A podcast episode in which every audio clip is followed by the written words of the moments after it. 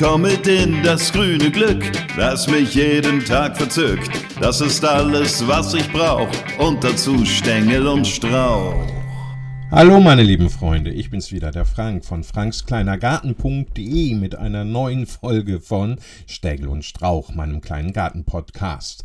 Heute möchte ich mich mit euch über das Thema Gartenplanung unterhalten. Ähm, viele denken sich ja, so ein Garten lässt sich einfach mal eben so äh, anlegen, so aus der Hüfte geschossen irgendwie. Aber so ganz läuft das nicht. Ne? Man kann es natürlich so machen, aber ob er dann letzten Endes auch so schön wird, wie man ihn haben möchte und ob er überhaupt dann auch so aussieht, wie man ihn sich vorgestellt hat, hm, das sei mir jetzt mal dahingestellt. Also zeigt mir bitte den Garten, der ohne gute Planung ein Traumgarten geworden ist, ohne dass ihr vorher ein bisschen Gehirnschmalz investiert habt, ein bisschen recherchiert habt, ein wenig durch das Internet gesurft seid ohne das geht das gar nicht. Man muss sich erstmal schlau machen, bevor man eine Pflanze setzt oder einen Garten anlegt. Das ist nun mal so, das gehört zum Gärtnern eben auch dazu. Also zuerst heißt es ab an den Schreibtisch und dann ab in den Garten. Ja. Ah, ich sag euch, also wenn ich das gewusst hätte, als ich damals, also vor naja, ein paar Jahren meinen Garten da mal so angelegt habe. Gut, ich gebe zu, ich hatte professionelle, naja, semi-professionelle Hilfe, nämlich von vielen prominenten Freunden. Das könnt ihr ja in meinem Buch äh, Stars in Gummistiefeln nachlesen. Also es gab so einige Leute, die haben mir mit dem einen oder anderen klugen Ratschlag oder dem einen oder anderen Spatenstich weitergeholfen. Aber letzten Endes ähm, haben wir eigentlich nur so drauf losgearbeitet. Und das hat wiederum zur Folge, dass sich jetzt im Nachgang ähm, immer noch dabei bin, so das eine oder andere zu korrigieren. Also ich stelle zum Beispiel fest, dass äh, meine Beete, also meine Rabatten teilweise, die vor der Hecke teilweise zu schmal sind. Ja, die Hecke ist halt über die Jahre breiter geworden. Ich habe eine Rotbuchenhecke. Die geht nicht nur in die Höhe, sondern eben auch in die Breite im Laufe des Jahres. Und da kann man nicht so nah dran pflanzen. Man muss also einen ordentlichen Pflanzabstand lassen, damit man auch mal äh, hinter die Stauden an die Hecke kommt, ohne die Stauden kaputt zu treten, wenn man denn mal die Hecke schneiden muss, zum Beispiel. Daran hat damals überhaupt keiner gedacht, ich auch nicht. Und deswegen muss ich jetzt nach und nach ähm, die äh, Beeteinfassung, die ich aus äh, Granit angelegt habe, versetzen. Das heißt, das muss alles ausgebuddelt werden, der Beton muss weggeschlagen werden, die Steine müssen rausgenommen und abgeklopft werden und dann alles muss alles neu versetzt und wieder befestigt werden. Ich sag euch, das ist vielleicht eine Arbeit, die macht überhaupt keinen Spaß. Hätte ich da dran damals gedacht. Hätte ich mir ein paar Gedanken mehr gemacht mit meinen lustigen Freunden, die mir geholfen haben, hätte ich diesen Ärger heute nicht. Ich habe jetzt schon wieder für den Sommer geplant, dass dieses große Beet, diese Gro Beet, ich sage immer Beet, es ist eine Rabatte dass diese Rabatte von meiner Hecke, diese riesengroße Rabatte, die ist bestimmt 15 Meter lang, die muss sich verbreitern. Da müssen Steine raus, die müssen neu gesetzt werden, da muss neue Erde rein, da kommen zusätzliche Pflanzen rein und, und, und.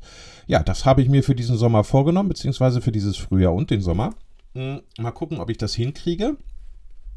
Und das hätte ich nicht machen müssen, wenn ich rechtzeitig geplant hätte.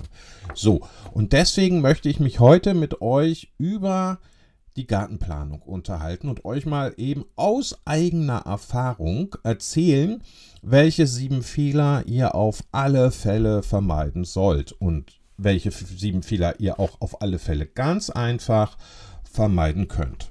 Ja, das ist total easy. Ihr müsst euch zum Beispiel schon mal überlegen, damit geht das los. Was wollt ihr überhaupt für einen Garten haben? Ja, soll es ein ähm, romantisches Rosenparadies vielleicht werden oder ein mm, mediterraner Rückzugsort, also mit vielen Kräutern und Lavendel oder ähm, soll es ein Cottage-Garten werden oder wie, wie, wie stellt ihr euch euren Garten überhaupt vor? So, damit geht es dann schon mal los. Das ist wichtig.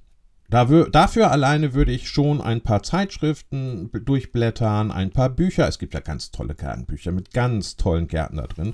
Die würde ich mir schon mal besorgen und da würde ich dann schon mal durchblättern. Ich würde vielleicht hm, bevor ich loslege, mal so ein paar Ideen auch einfach sammeln. Einfach mal Seiten aus Zeitschriften ausreißen, Seiten aus Büchern kopieren, äh, vielleicht mir das eine oder aus dem Internet downloaden und das alles in einem schönen kleinen Ordner sammeln oder einem Schuber und dann liegen lassen.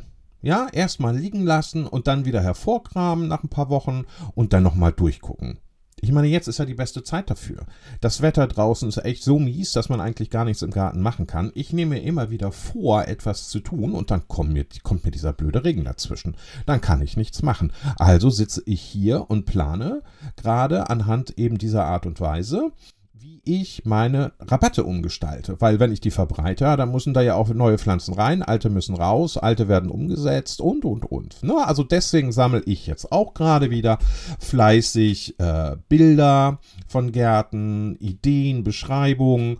Ja, sowas sammle ich in einem Ordner und dann im Februar nehme ich mir den wieder vor, Ende Februar und dann gehe ich da durch und dann, ja, dann gucke ich, wie es dann doch sein soll. Vielleicht kombiniere ich auch das eine mit dem anderen, das weiß ich noch nicht. Aber erstmal wird gesammelt. Ja?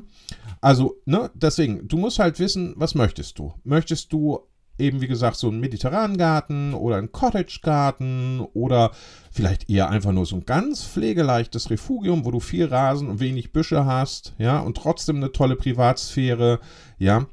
Ähm, soll ähm, ein Sitzplatz eingeplant werden? Brauchst du zu den Nachbarn eine Sichtschutzwand aus Holz, damit du dann deine Privatsphäre auch in deinem Garten hast? Oder reicht da eine Hecke und Bäume und XXL-Pflanzen, die du vielleicht entsprechend setzen kannst, die dann diesen Job erledigen? Ja, so, solche Sachen eben. Darüber musst du dir im Klaren werden.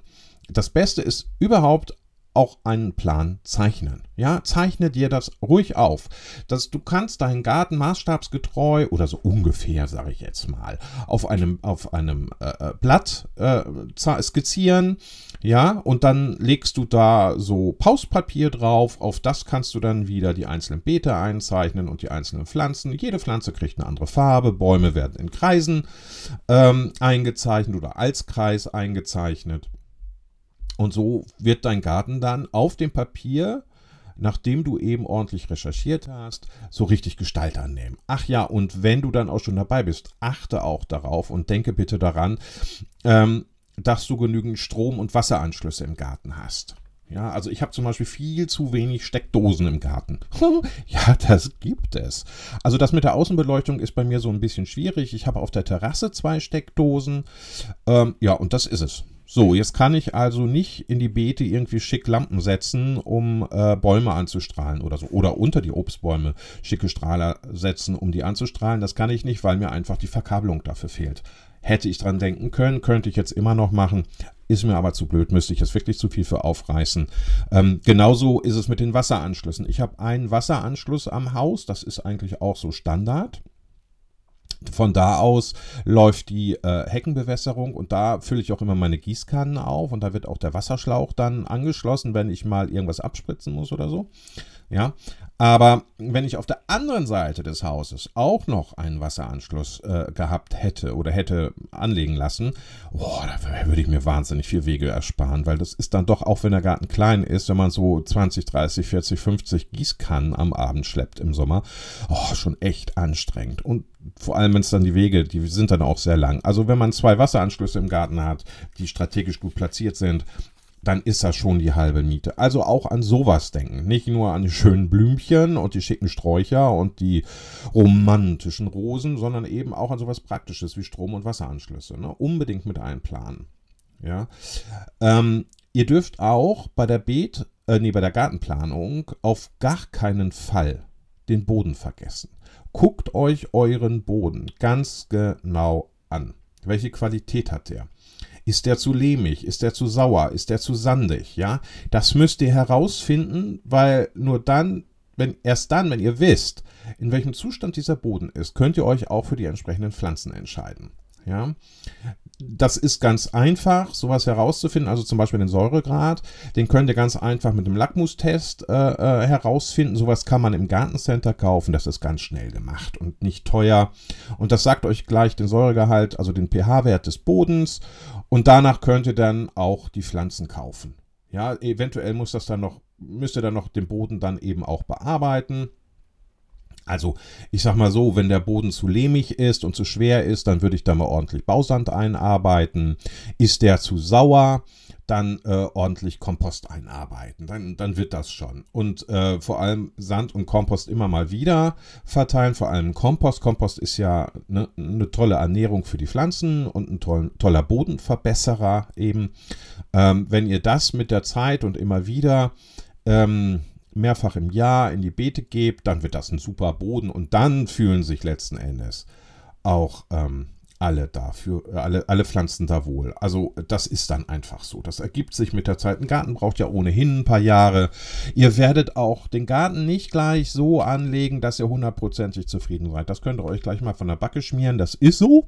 Ja, äh, ich bin jetzt seit Jahren bei mir im Garten und es gibt Pflanzen, die wandern einfach durch den Garten. Das ist so.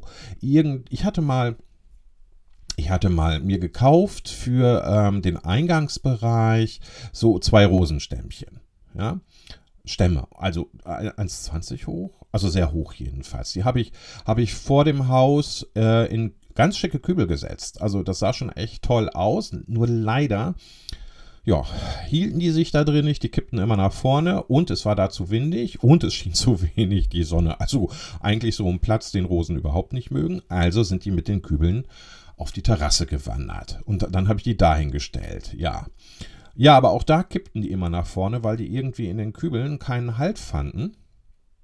Und irgendwie fanden die das vor der Hauswand auch zu blöd. Das war denen da wohl zu warm äh, und nicht winddurchlässig genug oder so. Ich habe keine Ahnung, jedenfalls haben die sich da auch nicht wohl gefühlt. Das habe ich mir dann auch nochmal so eine Saison angeguckt. Und in der dritten Saison sind sie dann in den Garten gewandert. Da habe ich dann rund um meine Apfelbäume äh, die da stehen, habe ich große Baumscheiben in Nieren, also es sind keine Scheiben eigentlich, die ich da angelegt habe, sondern ich habe so nierenförmige Beete da ausgestochen, habe die dann auch mit anderen Rosen bepflanzt und da sind dann die Stammrosen auch hineingewandert. Und ihr könnt es glauben oder nicht, da fühlen die sich jetzt sauwohl und die werden riesig und die explodieren jedes Jahr aufs Neue. Das ist einfach grandios zu sehen. Und da bleiben die jetzt auch. Ja, so. Apropos Apfelbaum denkt unbedingt daran, dass wenn ihr Bäume in den Garten setzt, die sind am Anfang so niedlich, so klein, man kann sich überhaupt nicht vorstellen, dass aus diesen, ich sag mal, Zahnstochern, ja, mit äh, drei, vier, fünf Blättern, einfach mal äh, irgendwann mal richtig wuchtige Bäume werden, ja. Ist aber so, könnt ihr mir glauben. Ich hatte meine Apfelbäume mh, hm, die erste Zeit in den Ecken vor der Hecke stehen. Ja? Die waren, standen viel zu nah an der Hecke viel zu nah am Nachbargrundstück. Das hatte die Konsequenz, ähm, dass die auch kaum Obst getragen haben. Also eigentlich fast gar keine Äpfel konnte ich da ernten. Und dann, ja, dann ging die Krone, wuchs dann in die Hecke und wuchs dann auch oben drüber. Also ich habe das Ganze mir dann nicht mehr lange angesehen. Ich habe die dann irgendwann in einer Hauruck-Aktion, habe ich die ausgebuddelt und habe die dann so richtig schön, allerdings auch strategisch klug, in den Rasen gesetzt. Und zwar habe ich die dann so gesetzt, dass die A natürlich genug Sonne von allen Seiten kriegen, genügend Abstand zum Nachbargrundstück haben und ähm, dem Nachbarn durch die volle Baumkrone im Sommer dann der Blick auf meine Terrasse verwehrt wird. So, und jetzt habe ich da also einen Baum, ähm, der im Frühjahr, wenn er denn blüht und seine kleinen Blütchen, Blüten hat, ähm, Bienen und Co. versorgt mit Nahrung, der mir im Spätsommer, frühen Herbst ordentlich Obst schenkt und der auch noch oder die auch noch einen ordentlichen Sichtschutz darstellen. Also ich habe totale Privatsphäre auf meiner Terrasse. Sowas müsst ihr, an sowas müsst ihr auch denken. Und das ist mit Bäumen, ist das irgendwie ganz toll. Was auch schlecht ist, wenn ihr Bäume zu nah an den Schuppen, die Garage oder das Haus setzt. Das Wurzelwerk kann 0, nichts den Keller beschädigen. Äh, wir hatten das auf dem Grundstück meiner Eltern mal. Meine Eltern hatten eine traumhafte Trauerweide vor das Haus gesetzt. Leider auch viel zu nah Äh, die musste dann leider gefällt werden. Die musste auch, da musste alles raus, weil die Wurzeln waren so stark, dass sie das Kellermauerwerk angegriffen haben. Und da gab es dann schon so den einen oder anderen Riss und dann musste das Ding halt raus, weil das Grundwasser drohte in den Keller zu sickern. Das war eine Mordsarbeit. Der ganze Vorgarten musste ausgehoben werden. Das Haus musste unten am Keller neu, neu isoliert werden, neu abgedichtet werden. Der Baum hatte richtigen Schaden angerichtet. Deswegen auch darauf achten, dass die Bäume nicht zu nah am Haus stehen. Also einen richtig ordentlichen Abstand da bitte halten. Also ich würde fast so sagen, 5, 6 Meter sollten es mindestens sein, weil man denkt es eben, ne? es sind, wenn man es setzt, wenn man die setzt und pflanzt, dann sind das so kleine, süße Dinger, ja, eben Zahnstocher mit ein paar Blättern. Und in 5, 6, 7 Jahren danach, nach der Pflanzung, ja, da wären das dann schon richtige Kavenzmänner. Ne? Und 10, 15 Jahre später muss man sie dann rausnehmen, wenn man sie zu nah ans Haus gesetzt hat. Das ist blöd. Und vor allem 20 Jahre später können die da eventuell schon was kaputt gemacht haben. Also immer schön mm, für Abstand sorgen. Auch darauf achten, dass ihr genügend Abstand zu, ähm, äh, zur, zur Grundstücksgrenze habt wenn ihr einen Baum pflanzt, weil ihr könnt euch wegen Laub ganz schnell mit dem Nachbarn in die Jahre kriegen. Ja, dann wächst da so ein Ast drüber und dann, ach, dann fängt er an, da rumzumosern. Vollkommen zu Recht natürlich auch, weil das Zeug ja nun in seinen Garten wächst, da gehört es ja auch nicht hin. Und dann sägt er das ab und das gefällt euch wieder nicht. Und dann sammelt er das Obst ein und rückt es nicht raus, obwohl es ja eures ist. Und dann habt ihr 0, nichts irgendwie Trouble, der nicht sein müsste. Also auch da gleich dran denken, mh, den Baum möglichst weit von der Grundstücksgrenze entfernt zu pflanzen. Macht es einfach wie ich, setzt die schön in den Rasen, macht eine schöne Baumscheibe drumherum, da könnt ihr dann wieder schöne Stauden pflanzen, könnt euer Obst da ganz in Ruhe ernten oder aber im Schatten dieses Baumes den Sommer genießen. Ja, also auch Bäume sind ganz wichtig im Garten, finde ich. Ja, und da man, man muss eben auch an sowas denken. Ne? Aber man muss auch noch daran denken, dass man Pflanzen nicht so unüberlegt kauft. Ja, also dass man wirklich, bevor man ins Gartencenter fährt, sich nochmal ganz genau seinen Gartenplan anguckt, weil man hat ja vorher ganz genau überlegt, welche Pflanzen man da setzen möchte. Und dann fährt man mit seiner Einkaufsliste. Am besten mit einer Einkaufsliste ins Gartencenter oder in die Baumschule ähm, oder zum Gärtner und kauft dann wirklich nur nach Plan. Lasst euch nicht verführen. Ich kenne das Problem. Man geht rein und möchte eigentlich nur eine Rose kaufen oder einen, einen Buchsbaum oder, ne, so eben, oder einen Lavendel und dann kommt man irgendwie mit 30, 40 anderen Pflanzen, die man eigentlich ursprünglich gar nicht haben wollte, da wieder raus. Man hat irrsinnig viel Geld an der Kasse gelassen und steht dann im Garten und weiß gar nicht mehr, wohin damit. Ja, weil die passen dann auch nicht so wirklich und von den Bodenverhältnissen geht das nicht so wirklich und ja, das ist dann alles irgendwie nicht so klasse. Deswegen wirklich den Plan nehmen und nach Plan dann auch die Pflanzen einkaufen. Ja, und ihr solltet vor allem auch wirklich darauf achten, ähm, dass ihr ja dass, die, dass ihr mehrjährige Pflanzen auf alle Fälle kauft. Nicht so nicht diese ein- oder zweijährigen Pflanzen, die dann irgendwie nach einer Saison schon wieder nicht mehr zu gebrauchen sind, sondern wirklich mehrjährige. Ich sage zum Beispiel mal Rosen. Ne? Rosen erhalten ja unendlich lange. In meinem Garten wachsen Rosen, die standen schon im Garten meiner Urgroßmutter. Ja, die wurden da ausgebuddelt und dann wanderten die von einem Garten in Ostfriesland in den nächsten, bis sie dann schließlich hier bei mir gelandet sind. Und die wachsen und blühen immer noch. So, und ähm, das ist nachhaltig und das ist gut. Ja, so anderes, oh, ich weiß nicht. Also mehrjähriges finde ich einfach immer schöner. Ja, da kann man sich dann auch immer wieder drauf freuen. Da sieht man dann, wenn die neuen äh, Knospen kommen und so. Also das äh, ist, schon, ist schon toll. Und wenn ihr äh, so ein, ein Beet dann auch pflanzt oder eine Rabatte, immer daran denken, die Großen kommen nach hinten und die Kleinen immer nach vorne. Ja, weil man auch die Kleinen sehen möchte. Also die Pflanzen, die Stauden, die nicht ganz so hoch wachsen, die kommen nach vorne. Also man muss das wie so eine Pyramide sich vorstellen. Von ganz unten bis ganz nach oben. Das höchste kommt nach hinten.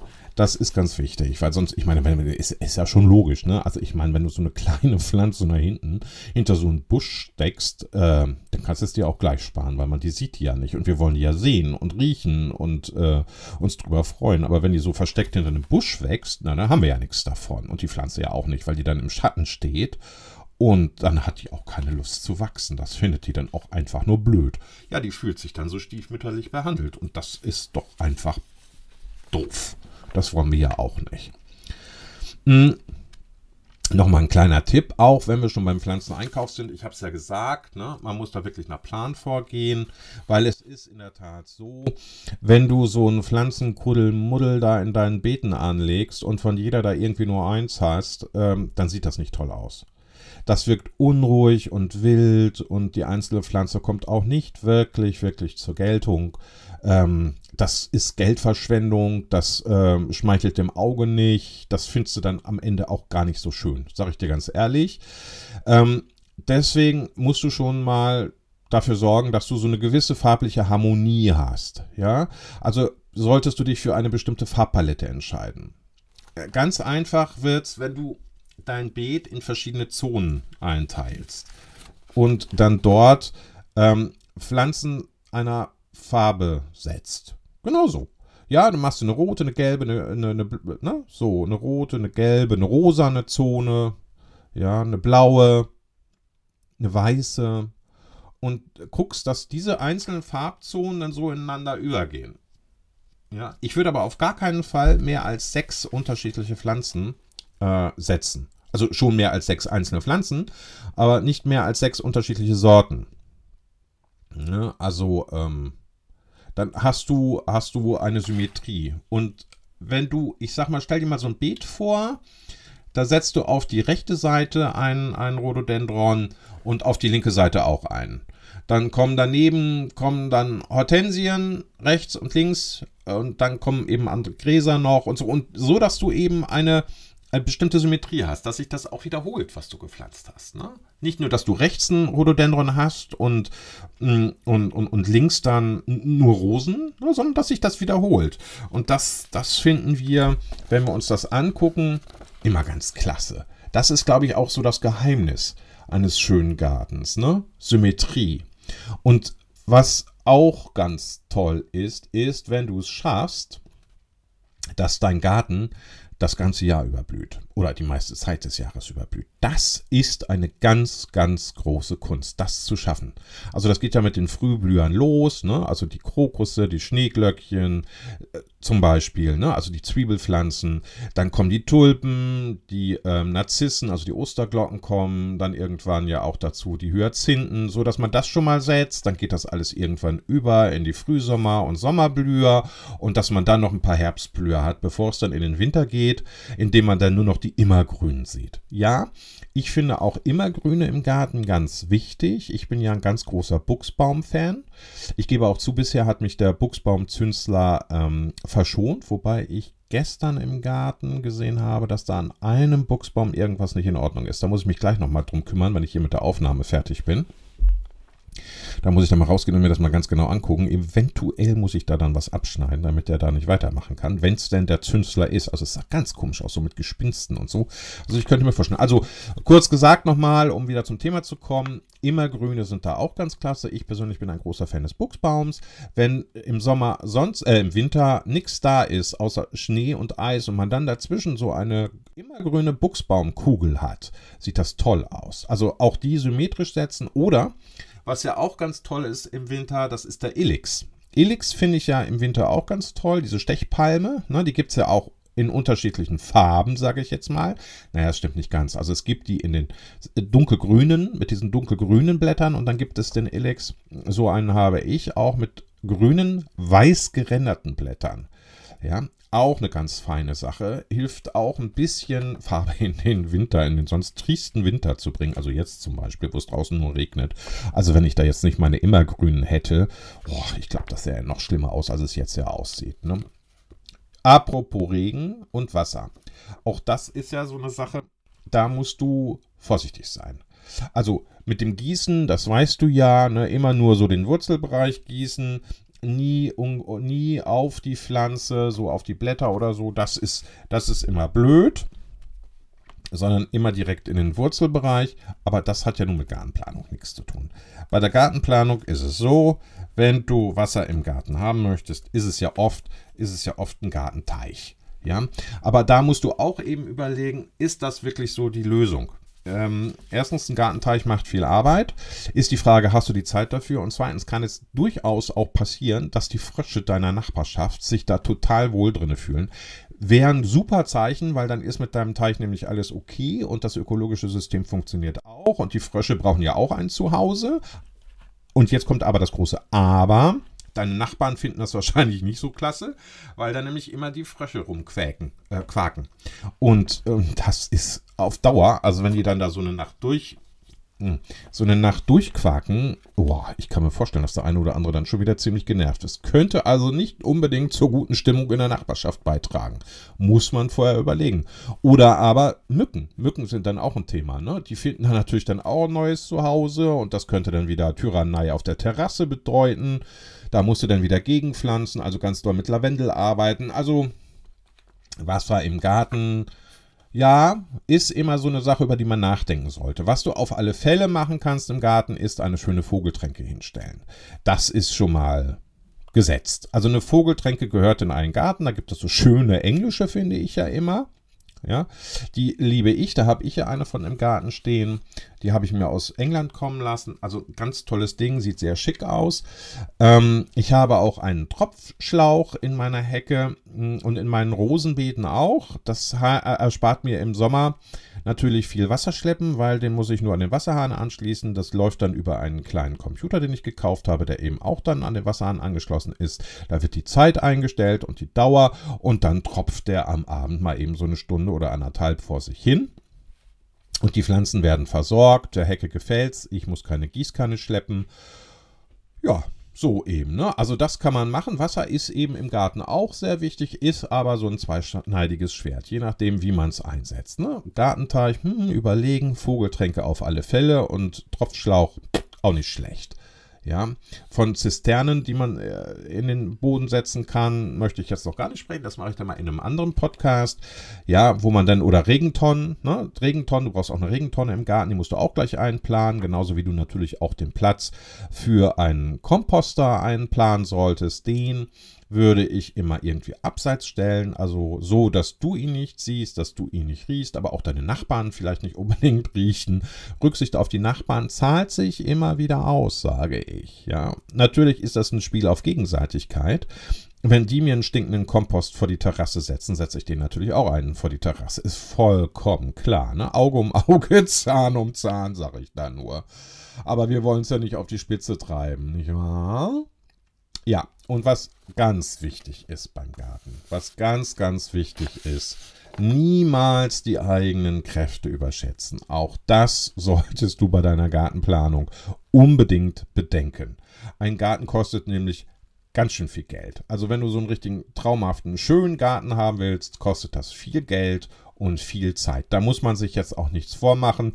Das ist so. Denn auch in den Folgejahren musst du immer wieder investieren. Ja, deswegen muss dir klar sein, wie viel Kohle hast du dafür überhaupt übrig? Bist du auch bereit, in den Folgejahren mal eben so, ich sag mal, pro Jahr 300, 400 Euro für den Garten auszugeben? Hast du das Geld? Willst du das? Ja, ähm, dann musst du dich natürlich auch fragen, hast du überhaupt die Zeit, deinen Garten so zu pflegen, dass du immer zufrieden bist, dass du sagst, okay, ist so. Es gibt natürlich Leute, äh, denen macht es überhaupt nichts, wenn da mal Löwenzahn wächst oder, oder irgendein anderes Unkraut zwischen den Rosen. Ich kann da auch ein bisschen drüber hinwegsehen, gebe ich ganz ehrlich zu. Also wenn ich mir meinen Vorgarten so angucke, muss ich sagen, ja, da muss ich jetzt auch mal längst mal wieder dazwischen gehen. Hätte ich schon im vergangenen Jahr machen müssen. Aber weißt du, da habe ich mir immer gesagt, ich sehe es ja nicht, ich bin ja die meiste Zeit hinten, das sehen ja immer nur die anderen. Und was die anderen sehen, ist mir egal. Im Großen und Ganzen ist der vorne schön. Der ist auch, der Vorgarten, der ist auch so bepflanzt, dass äh, diverse Viecher was davon haben. Das gefällt aber eben nicht jedem. Also es ist jetzt kein naturbelassener oder naturnaher Garten. Ich habe da Rosen, ich habe Fetthenne, ich habe Buchsbäume, ich habe eine große Zierkirsche, ich habe Hortensien da gesetzt hm, und es wachsen da Herbstanemonen und Storchschnabel und Lavendel. Also es ist alles irgendwie ziemlich, ziemlich schön. Es passt auch von den Farben her, aber man muss dennoch immer mal wieder durchgehen, weil ähm, das kann schon sehr unordentlich dann wirken, wenn man nicht aufpasst. Aber wie gesagt, das ist mir ziemlich egal, weil das ist ja vorne raus. Ich kümmere, und, äh, kümmere mich lieber um meinen Garten hinten, weil von dem habe ich nämlich nur was. Ein bisschen egoistisch eigentlich, ne? Aber so ist das eben. Ja, und ich, so Sprüche wie der Vorgarten ist die Visitenkarte deines Hauses. Weißt du was? Also da gebe ich gar nichts drauf. Ja, also komm mal durch meine Haustür, dann siehst du mal, wie es bei mir drinnen aussieht. Nämlich ganz anders als in meinem Vorgarten. Ja, das will ich jetzt hier mal sagen.